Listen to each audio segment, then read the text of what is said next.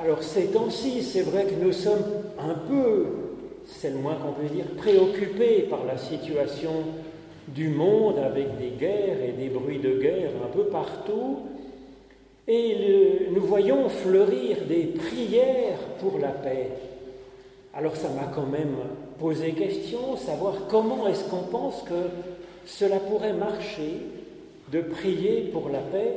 Est-ce que c'est une juste prière Et comment est-ce qu'il faudrait effectivement prier dans ce contexte? Alors pour cela, j'ai choisi de lire un passage de l'évangile de Jésus-Christ selon Marc au chapitre 9, où il est effectivement question d'une prière de demande, cette prière de demande choquant Jésus terriblement au point qu'il se met en colère, mais néanmoins va travailler sur la résolution du problème. Alors, Évangile de Jésus-Christ selon Marc au chapitre 9, versets 14 à 29. En allant vers les disciples, Jésus vit autour d'eux une grande foule et des scribes qui débattaient avec eux. Sitôt que la foule le vit, ils furent agités, ils accoururent pour le saluer, et il leur demanda De quoi débattez-vous avec les disciples? Une personne de la foule lui répondit Maître, je t'ai amené mon fils qui a un esprit muet. Ou qu'il le saisisse, il le jette à terre, l'enfant écume, grince des dents, devient tout sec. Alors j'ai parlé à tes disciples pour qu'ils chassent cet esprit et ils n'en ont pas eu la force. Jésus leur dit, Ô génération sans foi, jusqu'à quand serai-je avec vous? Jusqu'à quand vous supporterai-je? Amenez-le-moi. On le lui amena. Aussitôt que l'enfant le vit, l'esprit le secoua, il tomba par terre, se roula en écumant. Jésus demanda au Père Depuis combien de temps cela lui arrive-t-il? Depuis son enfance, répondit le Père. Souvent l'Esprit l'a jeté dans le feu et dans l'eau pour le faire mourir. Mais si tu peux faire quelque chose, laisse-toi émouvoir et viens à notre secours. Jésus lui dit, si tu peux, tout est possible pour celui qui a foi. Aussitôt, le père de l'enfant s'écria, J'ai foi, viens au secours de mon manque de foi. Jésus, voyant accourir la foule, menaça l'esprit muet, impur, en lui disant, Esprit muet et sourd, moi je te l'ordonne, sors de cet enfant et n'y rentre pas. Et l'esprit sortit en poussant des cris et le secouant très violemment. L'enfant devint comme mort, de sorte que la multitude le disait mort. Mais Jésus, le saisissant par la main, l'éveilla et le leva. Quand Jésus fut rentré à la maison, ses disciples, en privé, se mirent à lui demander Pourquoi n'avons-nous pas pu chasser nous-mêmes l'esprit? Il leur dit cette espèce-là ne peut sortir que par la prière. Ô Éternel, par l'étude de nos écritures anciennes, ouvre-nous maintenant, chacune et chacun, à ton souffle de résurrection et de vie. Au nom de Jésus-Christ. Amen. Jésus leur dit, Ô génération sans foi, Jusqu'à quand serai-je avec vous? Jusqu'à quand vous supporterai-je? Mais alors qu'est-ce qui met Jésus dans une telle colère? C'est quand même fort. Il est manifestement déçu, il est désespéré. Il n'en peut plus de cette humanité et de ses disciples qui ne comprennent rien et qu'il doit pourtant élever dans la foi. Jésus semble alors douter de sa mission de Christ, non du bien fondé de cette mission, mais d'en avoir la capacité. Sur la croix aussi, Jésus se met à douter. Il doute que Dieu l'accompagne en disant Mon Dieu, mon Dieu, pourquoi m'as-tu abandonné? Et nous retrouvons ici, dans ce cri de Jésus, dans cette déception devant la foi des disciples, devant leur prière, nous retrouvons ce Jésus très humain, désemparé, mais c'est de l'humanité qu'il doute alors, de sa capacité à trouver la foi, une vraie foi profonde, sincère. Alors ce cri de déception et de désespoir de Jésus dure un instant, une seconde, et déjà, déjà il entreprend pourtant de répondre à la demande qu'il avait pourtant tant déçue. Il dit, dans le même souffle, quasiment dans la foulée, Amenez-le-moi, cet enfant qui a un problème. Et je trouve qu'il y a là, dans ce geste, dans cette parole de ce Jésus fort déçu, mais qui néanmoins se met au service, il y a là un témoignage essentiel, je pense. C'est une théologie que Jésus nous apporte là, qui n'est pas présentée sous forme d'une leçon, Dieu est ceci, Dieu est cela. C'est une théologie en acte, ce n'est pas une éthique qui poserait des obligations, des interdits qui nous seraient proposés. Non, c'est une théologie en acte que nous offre ici Jésus. Nous n'avons rien à craindre de Jésus, même s'il lui arrivait d'être terriblement déçu de notre foi, jamais il ne nous laissera tomber. Il travaillera encore et encore à nous faire avancer. Et puis c'est une éthique en acte. Quand nous sommes déçus et en colère de ceux qui sont autour de nous, mieux vaut le dire. Et on peut le dire sincèrement quand c'est pour ensuite avancer ensemble, comme Jésus le fait ici. Mais alors qu'est-ce qui met Jésus tellement en colère? Un homme demande la guérison de son fils terriblement souffrant. Qu'y a-t-il de plus naturel?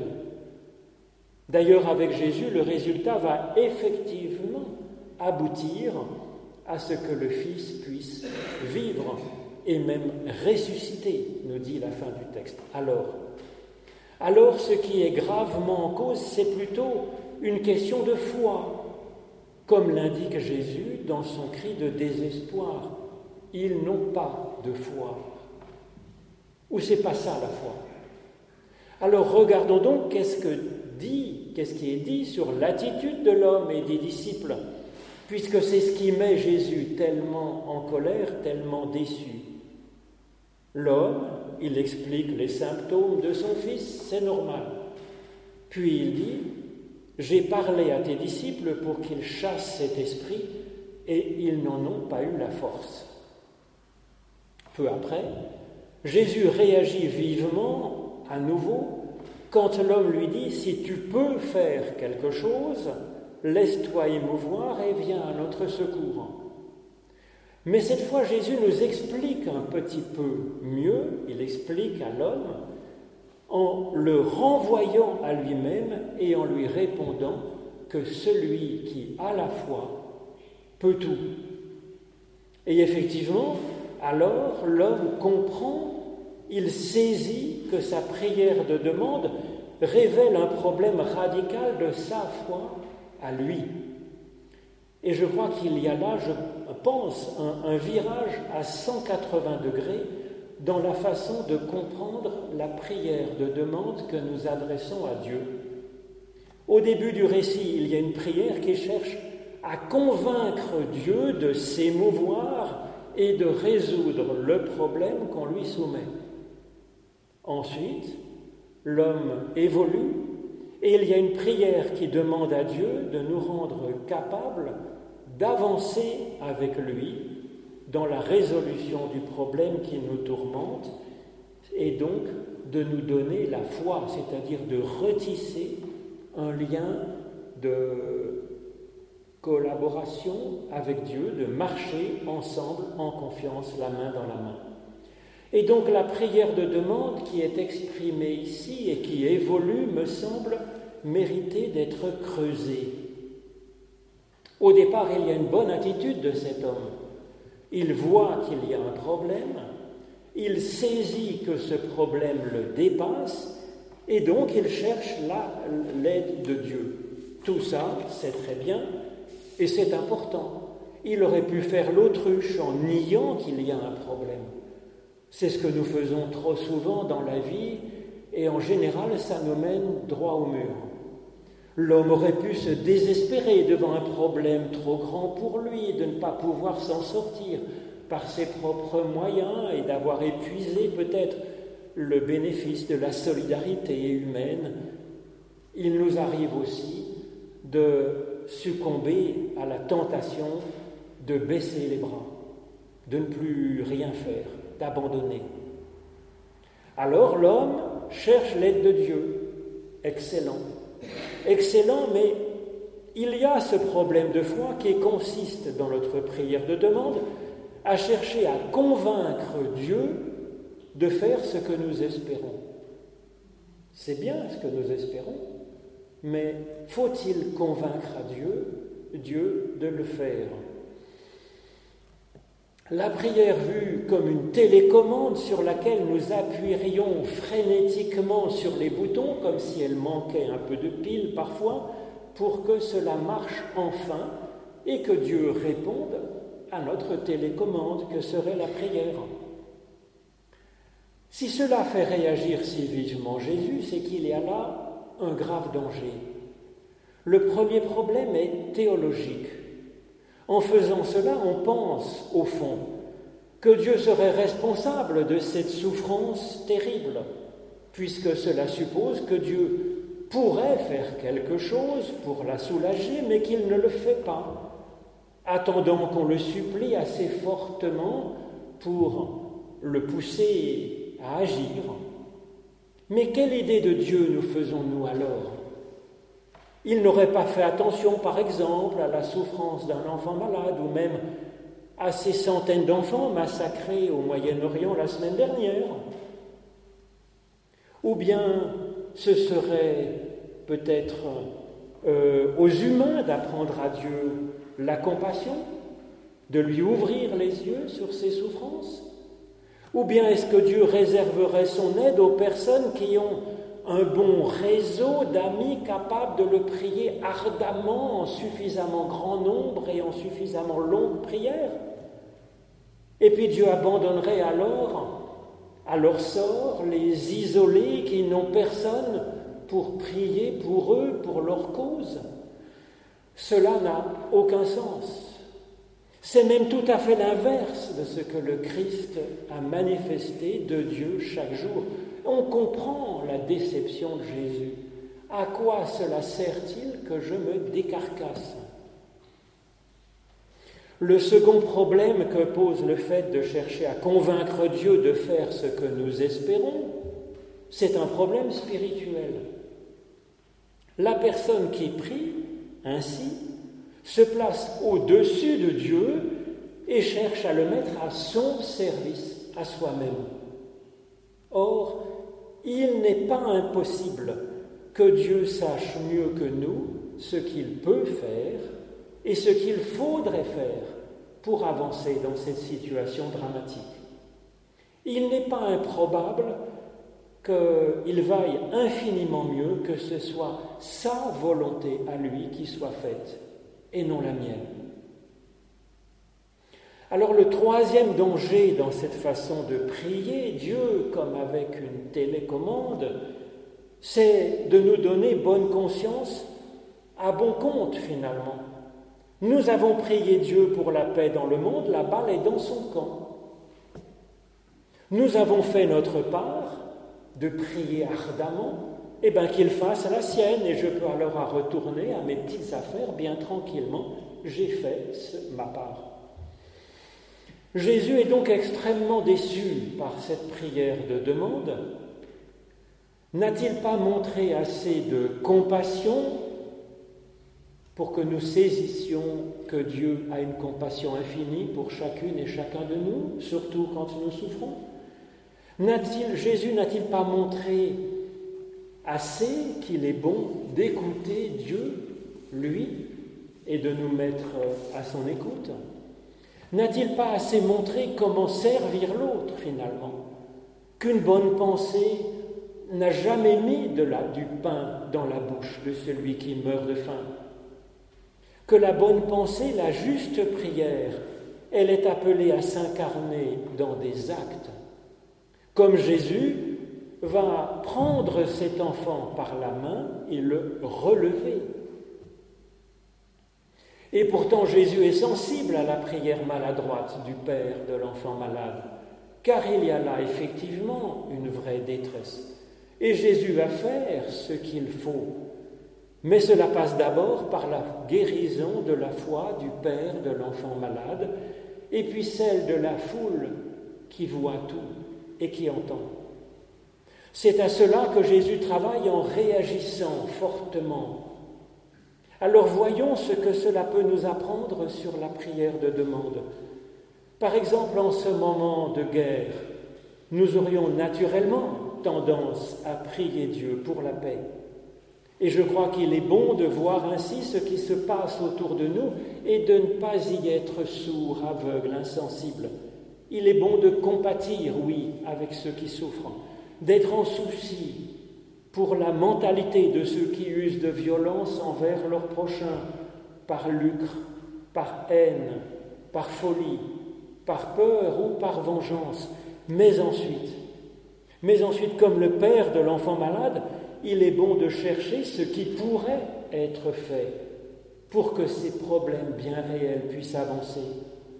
Dieu nous a donné des yeux pour voir, il nous a donné un cœur pour aimer, intelligence pour discerner, il nous a donné des mains pour créer, il nous a donné des pieds pour avancer, il nous a donné un esprit d'équipe pour faire corps avec les autres, et il nous a donné la foi. Il est bon de prier certainement d'une prière saine, alors ce n'est pas pour nous défausser sur Dieu que de notre responsabilité personnelle que nous devrions prier alors, mais c'est dans la conviction que Dieu a déjà fait, qu'il fait et qu'il fera encore tout ce qu'il peut. Prier, c'est espérer qu'il nous embauchera pour faire notre part dans le chantier du monde, pour ces questions qui nous préoccupent.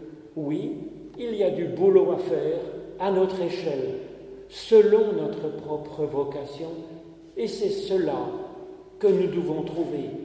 Prier, c'est se laisser grandir par la foi, dans la foi, dans la confiance à Dieu, comme Jésus invite l'homme à le faire.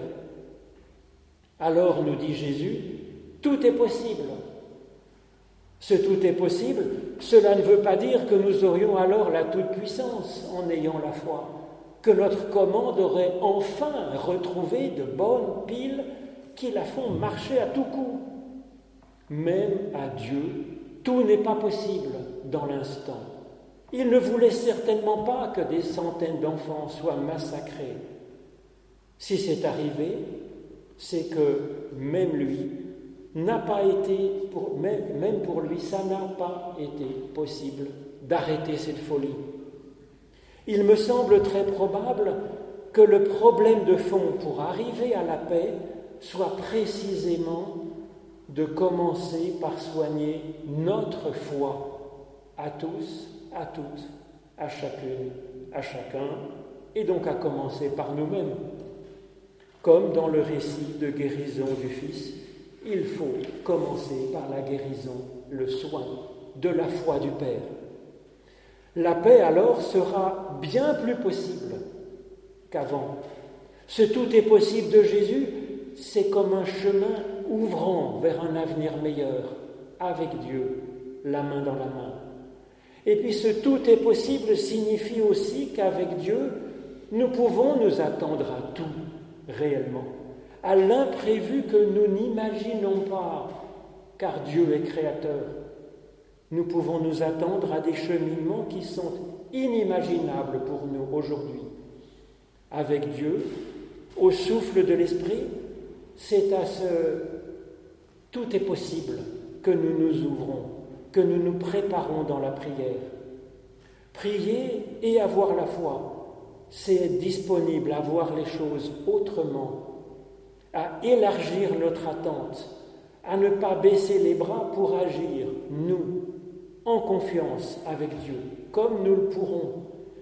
Alors que quand nous prétendions dire à Dieu ce qu'il devait faire, nous avions tendance à rester, campés sur notre propre point de vue, notre volonté à maîtriser les buts et les moyens que nous avons discernés, et nous sommes alors souvent comme la mouche qui tient absolument à traverser la vitre, encore et encore, alors qu'il suffisait simplement de faire le tour, la fenêtre étant entr'ouverte. C'est ainsi que le premier à être guéri dans ce récit de l'Évangile, c'est l'homme qui priait. Sa foi en est transformée, ainsi que sa prière, son rapport avec Dieu. Finalement, il en va, je crois, de la guérison de la foi et de la prière de cet homme, comme de la guérison de son fils, qui était possédé par un esprit sourd et muet tant que nous restons dans cette attitude face à Dieu qui consiste à vouloir faire de Dieu l'instrument de notre volonté, notre foi est comme possédée d'un esprit sourd et muet. Jésus affirme que cette foi, elle est comme une absence de foi en réalité, et que c'est essentiel pour nous et pour le monde qui a besoin de nous que nous travaillions là-dessus oui, mais comment? Eh bien, par la prière, nous dit Jésus. C'est ainsi que Dieu chasse cet esprit muet et sourd qui nous coupe de l'esprit de Dieu, de tout souffle de vie venant de Dieu, de son inspiration, de ses intuitions nouvelles qu'il va souffler dans notre cœur, dans notre conscience. Alors il est difficile de laisser partir cette foi en un Dieu que nous pourrions commander, que nous pourrions séduire à coups de prière afin qu'il nous donne sa toute-puissance. Alors cela peut énormément nous troubler de, de laisser partir cette foi-là magique. Et ça trouble l'enfant qui tombe comme agité, qui tombe à terre comme mort. C'est ainsi que peut, notre foi peut être troublée par ce changement, par cette conversion de foi. Seulement Christ, c'est pour vivre que nous avons à vivre ce changement, pour une foi qui laisse Dieu vivre en nous librement. Ce texte emploie alors les deux verbes qui servent dans les évangiles pour parler de la résurrection du Christ par Dieu. L'enfant nous dit le texte, et ça parle aussi de notre foi, de notre être, l'enfant est éveillé et il est mis debout. Il est capable de voir, d'entendre, de parler enfin. C'est être debout et pouvoir avancer. Et puis travailler à la paix par la prière et aussi par des gestes qu'avec Dieu nous saurons enfin discerner. Amen.